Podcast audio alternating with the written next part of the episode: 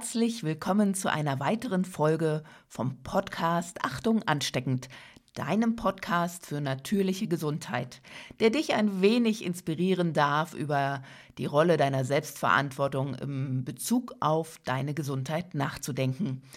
Heute mit einer weiteren Folge aus dem Büchlein von Christopher Vasset Gesund durchs Chaos. Es folgt das Kapitel 1 und ich wünsche dir viel Freude und Erkenntnisse. Kapitel 1 Krankheit und Zufall Für viele Menschen ist es der Zufall, der zu Krankheiten führt, wie es sich in zahlreichen Redewendungen zeigt.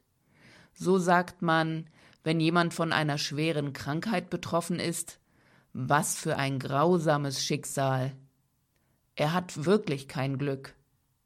Ich hoffe, mir wird nichts Ähnliches passieren. Fassen wir Holz an. Die gewählten Sätze zeigen, dass man die Krankheit als etwas Willkürliches, von einem blinden Schicksal ausgelöstes betrachtet, welches von etwas so Unvorhersehbaren wie Glück oder Unglück abhängig ist. Auf alle Fälle ist Krankheit das Ergebnis eines unglücklichen Zufalls, und es gibt nicht viel dagegen zu tun, es sei denn, es sich fest zu wünschen, nicht getroffen zu werden oder sogar auf so irrationale Dinge wie Aberglauben zurückzugreifen, indem man beispielsweise Holz anfasst, um das drohende Unheil abzuwenden. Gäbe es Zufall, so wären nicht wir der Motor der Ereignisse, was im Falle von Krankheiten bedeuten würde, dass nicht der Kranke der Motor ist, sondern die Krankheit selbst. Dies bedeutet weiter, dass sie nicht durch einen Entwicklungsprozess entsteht, also etwas, das beginnt und sich nach und nach in uns entwickelt, sondern sie wird als eigene, außerhalb stehende Realität betrachtet, welche auf uns und in uns wirkt. Die Krankheit kann in uns eindringen, unser Gewebe überfallen, unsere Organe zerstören, unsere Gelenke angreifen, das Blut vergiften, unsere Kräfte rauben, unsere Abwehr untergraben und uns schließlich mitreißen. Wird nicht auch dadurch bestätigt, dass Krankheit etwas für sich Außenstehendes ist, dass man sich eine Krankheit einfangen kann, um sie dann jemandem anderen zu geben? Und einmal in uns eingedrungen, könne sie unterschwellig brüten, um plötzlich mit Gewalt auszubrechen. Das Verhalten eines Kranken ist ebenfalls aufschlussreich. Meistens ist es Überraschung. Der Kranke ist erstaunt. Er fragt sich, wie ist es möglich, dass ihn diese Krankheit ergriffen hat, gerade ihn und in diesem Moment? Manchmal grollt er gegen die Fatalität und sagt sich, er könne nichts dafür und es sei ungerecht. Zeigt eine solche Reaktion nicht, dass er seine Krankheit als einen unglücklichen Zufall ansieht? Sicher, die nur antisymptomatische Behandlungsweise unserer Epoche hindert die Kranken oft daran, sich der Tatsache bewusst zu werden, dass es Ursachen für ihre Beschwerden gibt und dass der Zufall überhaupt nichts damit zu tun hat. Diese Behandlungen richten die Aufmerksamkeit des Kranken auf die Symptome ihrer Krankheit und nicht auf die Ursachen, die diese Symptome ausgelöst haben. Nehmen wir zum Beispiel die sogenannten Zivilisationskrankheiten, welche für die aktuelle Lebensweise, Überernährung, zu viel Reizmittel wie Kaffee, Alkohol, Tabak und so Stress bezeichnend sind. Wie kann ein Patient sich der Ursachen bewusst werden, wenn die Behandlung vorwiegend in der Einnahme von Tabletten zum Blutverdünnen, zur Senkung des Cholesterinspiegels und so besteht? Im Allgemeinen bestärkt die Tatsache, dass das alleinige Einnehmen eines Medikamentes die Leiden zum Verschwinden bringt und dies ohne, dass der Kranke sonst etwas dazu beiträgt oder etwas an seiner Lebensweise geändert hat. ihn in der Annahme, dass es sich bei seiner Krankheit um einen Zufall handele. Dass eine Creme ein Ekzem verschwinden lässt, ein Schmerzmittel Kopfweh oder entzündungshemmendes Medikament die Gelenkschmerzen, bedeutet für den Kranken, dass sein Leiden auf ebenso plötzliche wie auch mysteriöse Art verschwindet, wie es gekommen ist. Unter diesen Umständen ist es nicht mehr nötig, die auslösenden Ursachen der Krankheit herauszufinden und auf sie einzuwirken. Daraus verstärkt sich die Ansicht, dass der Zufall beim Auftauchen von Krankheiten einen Hauptanteil bilde. Krankheiten entstehen jedoch nicht durch Zufall. Sie haben ganz bestimmte Ursachen. Diese können weit zurück und tiefliegend sein und erst durch das Verketten von Ursachen und Wirkung zu einer offensichtlichen Krankheit werden. Welches sind diese Ursachen? Um diese zu entdecken, darf man sich nicht damit begnügen, seine Aufmerksamkeit auf die Symptome zu richten und sich nicht nur fragen, welches Heilmittel notwendig sei, sondern es ist unumgänglich, sich nach dem Warum der Krankheit zu befragen, seine Ursache zu ergründen, indem man zurückschaut in die Vergangenheit, um herauszufinden, was sich vor dem Erscheinen der Symptome ereignet hat. Oft ist es möglich, einen Zusammenhang zwischen Ursache und Wirkung zu finden, zwischen dem, was jemand die Tage vor dem Ausbruch der Beschwerden erlebt hat, und der eigenen Krankheit selbst. Die einen haben sich überarbeitet, andere haben einen emotionalen Schock erlebt, der sie zutiefst erschüttert hat, andere waren in Kontakt mit an infektiösen Krankheiten Leidenden. Diese Ursachen sind jedoch nur die auslösenden Momente. Sie alleine können weder eine Krankheit erzeugen noch diese völlig erklären. Kälte kann keine Rheumatismuskrise auslösen. Die Gelenkverletzungen, die das Rheuma ausmachen, wurden nicht durch Kälte hervorgerufen, da diese es nicht vermag, das Knochen- und Knorpelgewebe der Gelenke zu beschädigen, genauso wenig wie sie imstande ist, Ablagen, welche die Bewegungen beeinträchtigen, der Sand in den Gelenken, hervorzurufen.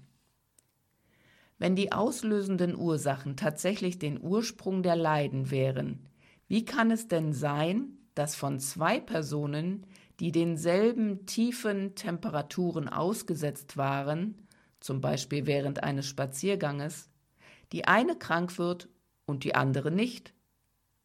Oder dass von all denen, welche einen emotionalen Schock oder einen tiefen Schmerz erlitten, einige danach krank werden und andere nicht?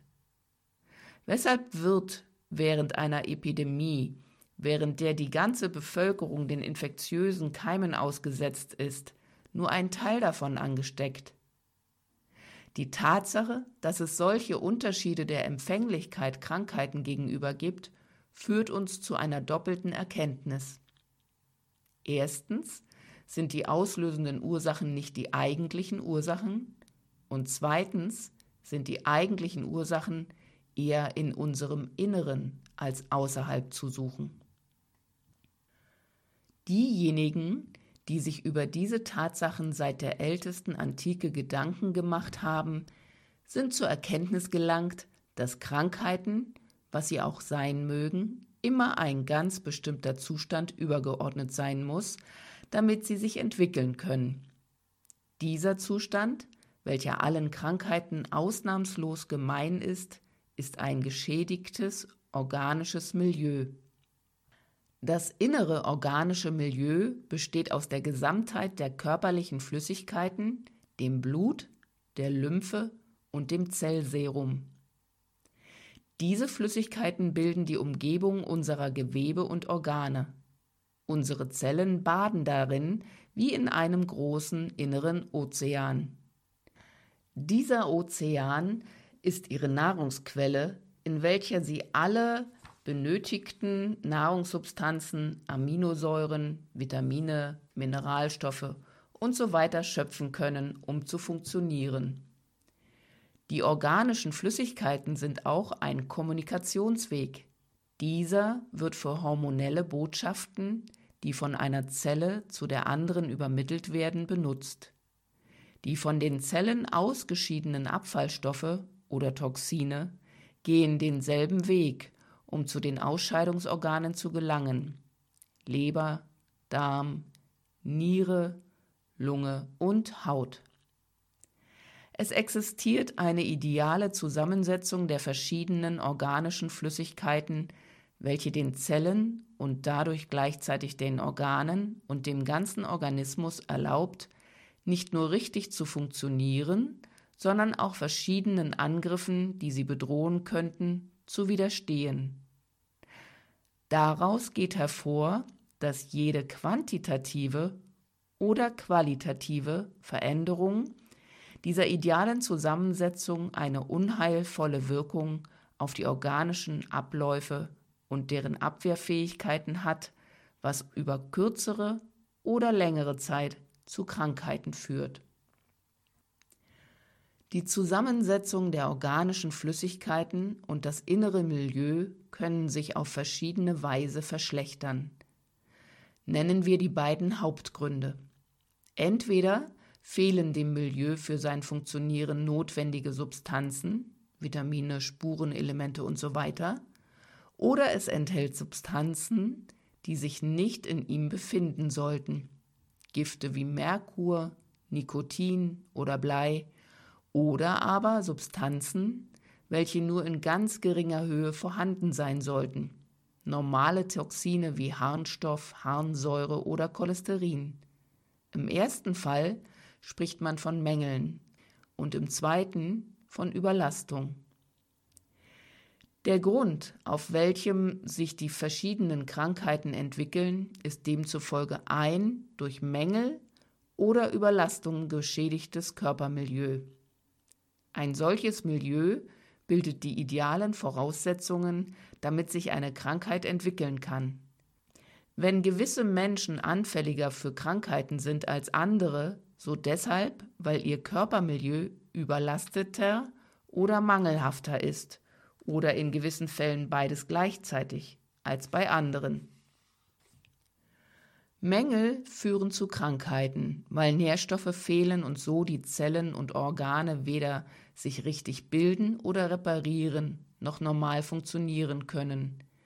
Die Überlastungen machen krank, weil ihr Vorhandensein die Schleimhäute verschmutzen, die Organe blockieren, die Gewebe verstopfen, die Zirkulation hindern, den Austausch verlangsamen und die Zellen angreifen.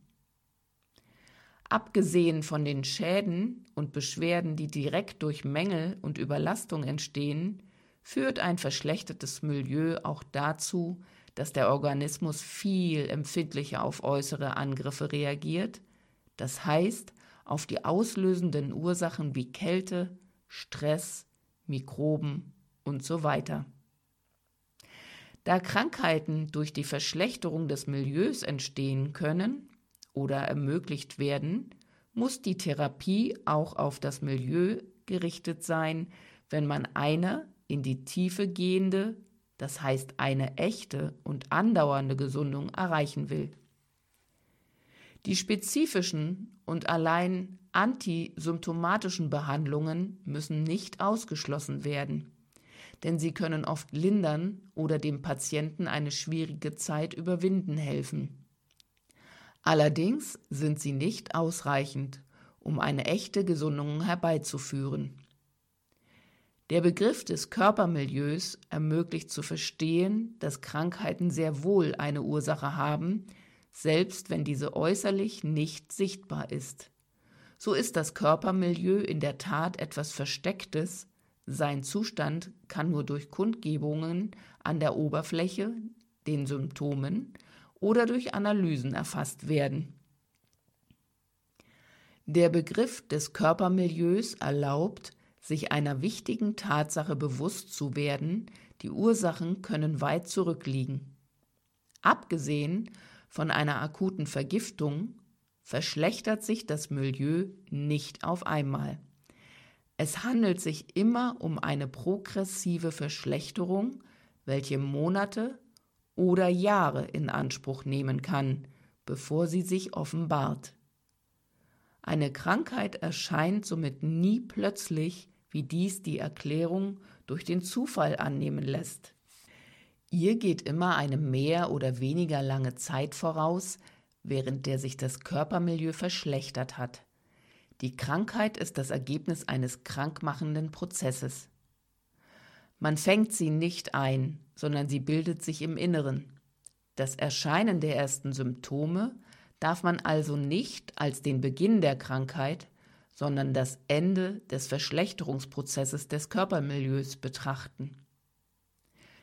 Die Ursache von Krankheiten ist folglich die Verschlechterung des Körpermilieus und die Auswirkungen, die von dieser Verschlechterung ausgegangen sind, die gelisteten Krankheiten, die wir durch die unterschiedlichen Symptome voneinander unterscheiden. In der Verkettung von Ursache und Wirkung stehen die Ursachen immer vor den Auswirkungen. Es ist nötig, darauf hinzuweisen, denn Auswirkungen und Ursachen werden oft von denen verwechselt, die von Zufall sprechen. Bei einer Bronchitis werden die ausgeschiedenen Schlacken als das Ergebnis einer Infektion angesehen, wobei gerade das Gegenteil der Fall ist. Das Vorhandensein von Schlacken hat die Infektion zugelassen, genauso wie ein krebsartiger Tumor nicht die organischen Abwehrkräfte vermindert und einen schlechten Allgemeinzustand herbeiführt, sondern es ist der schlechte Allgemeinzustand, das schlechte Körpermilieu, welcher das normale Funktionieren der Organe beeinträchtigt, die Immunabwehrkräfte vermindert und dem Tumor die Möglichkeit gibt, sich zu entwickeln. Beim Rheumatismus ist es nicht die Entzündung der Gelenke, welche zu Beschädigungen des entsprechenden Gelenkes führen oder die dieses durch Ablagerung blockieren, sondern es sind die Ablagerungen von Toxinen, welche die Bewegungen der Gelenke blockieren und Verletzungen des Knorpelgewebes verursachen, was zu Entzündungen und rheumatischen Krisen führt. Diese Verwirrung zwischen Auswirkung und Ursache zeigt sich auch in auffallender Weise bei den Behandlungen. Diese sind meistens antisymptomatisch, das heißt, sie sind auf das äußerste Ende der Ereigniskette, die Auswirkungen, gerichtet und nicht auf die Ursache der Ereignisse. Kommen wir auf eben die angeführten Beispiele zurück. Die infektiösen Keime in den Luftwegen werden abgetötet, ohne dass diese Luftwege von den Schlacken, welche indem sie den Keimen ein günstiges Milieu zur Entwicklung boten, befreit werden. Der Tumor wird durch Medikamente oder eine chirurgische Operation entfernt, das Körpermilieu jedoch, welches seine Entwicklung erlaubt hat, wird nicht geändert. Bei der rheumatischen Krise werden entzündungshemmende und schmerzstillende Mittel angewendet. Das Gelenk jedoch wird nicht von den Ablagerungen von Toxinen, welche die Ursache der Beschwerden bilden, befreit. Die logische Verkettung von Ursache und Auswirkungen. Die Ursachen gehen von den Auswirkungen immer voraus, hat zur Folge, dass eine bestimmte Auswirkung nicht erfolgen kann, ohne dass ihr die entsprechende Ursache vorausgeht. Konkret bedeutet dies, dass es nicht möglich ist, krank zu werden, wenn man ein inneres Körpermilieu besitzt, welches weder verschlackt ist noch unter Nährstoffmangel leidet. Diese Tatsache wurde gründlich bei einem Volk beobachtet und studiert, das dank besonderer Umstände sich in einem so völlig gutem Gesundheitszustand befindet, so dass seine Mitglieder sich nicht nur eines außerordentlichen physischen und psychischen Wohlbefinden erfreuen, sondern weder krank werden noch die allgemeinen Krankheiten der Menschheit wie Diabetes, Krebs, Herzinfarkt oder Rheumatismus kennen. Dieses Volk ist das Volk der Hunza, welches in dem Pamir massiv im Norden Indiens lebt. Die Qualität des Körpermilieus der Hunza ist so gut, dass sie ebenfalls resistent sind gegen all die Infektionskrankheiten, welche im Orient verbreitet sind. Bedingt durch seine große Vitalität und Resistenz wird dieses Volk das Volk, das keine Krankheiten kennt, genannt. In einem anderen Gebiet wurde festgestellt, dass es ausgesprochen schwierig, sogar unmöglich ist, infektiöse Krankheiten zur Testung von Medikamenten auf in Labors verwendete Tiere zu übertragen, wenn diese Tiere Affen zum Beispiel aus ihrem originalen Umfeld ankommen. Ihr Gesundheitszustand und ihre Abwehrkräfte müssen zuerst durch antiphysiologische Vorgehen vermindert werden, wie eine unangemessene Ernährung, das Einnehmen von medikamentösen Cocktails, indem sie Stress, Lärm, Kälte usw. So ausgesetzt werden, damit sich ihr Körpermilieu genügend verschlechtert, um empfänglich auf die übertragenen Mikroben zu werden. Dieses traurige Beispiel zeigt, dass Krankheiten nicht durch Unglück oder Zufall entstehen und dass die Angst, eine Krankheit könnte uns plötzlich und grundlos überfallen, unbegründet ist. Die ständige Angst vor einer Krankheit ist den Menschen zu eigen, die glauben, dass Krankheiten zufällig erscheinen. Der Zufall ist tatsächlich unvorhersehbar und dessen Pläne können somit nicht abgewendet werden. Dem Zufall gegenüber ist man machtlos und so der erstbesten Krankheit ausgeliefert. Diese Angst jedoch hat keine Berechtigung, da der Zufall nicht die Ursache der Krankheiten ist. Im Grunde wissen wir das genau. Wir sind erkrankt, so spüren wir manchmal, ohne es erklären zu können, dass dies so kommen musste, dass es gar nicht anders möglich war oder auch, dass es sich nur um eine gerechte Folge handelt. Selbst wenn wir revoltierend ausrufen, was habe ich denn getan, um dies zu verdienen? Geben wir zu, dass die Krankheit nicht durch Zufall entstanden ist, sondern dass wir etwas getan haben müssen, um die Krankheit, die uns befällt, zu verdienen. Was tun wir, um krank zu werden? Inwiefern sind wir verantwortlich für unsere Krankheiten und Leiden? Das folgt im nächsten Kapitel. Ein ganz herzliches Dankeschön, dass du bis hierher mir deine Aufmerksamkeit geschenkt hast und ich hoffe, es hat sich für dich gelohnt, ein wenig dich anstecken zu können oder inspirieren zu können, um weiter deine eigene Verantwortung für deine Gesundheit in die Hand zu nehmen. Ich freue mich auf die nächsten Folgen. Bis dahin wünsche ich dir alles Gute und bis bald. Deine Katrin Valentin.